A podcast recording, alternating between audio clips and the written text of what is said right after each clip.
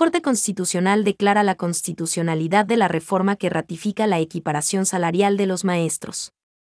La Corte Constitucional resolvió rechazar la objeción total de inconstitucionalidad del Ejecutivo al proyecto de reformas a la Ley Orgánica de Educación Intercultural, LOE, aprobada por la Asamblea Nacional el 13 de marzo de 2022 que ratifica la equiparación salarial de los maestros. Como se recuerda, el Ejecutivo solicitó a la Corte que declare que el proyecto transgrede las disposiciones de los artículos 286, 287, 368 y 369 de la Constitución.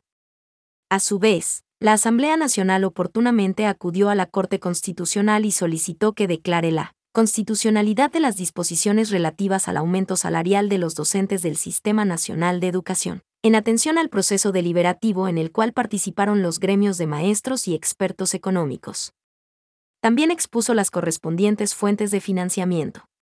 La Corte Constitucional, luego de valorar los argumentos legales y constitucionales, rechazó la objeción, dispuso el envío del proyecto a la Asamblea Nacional para que continúe el trámite respectivo.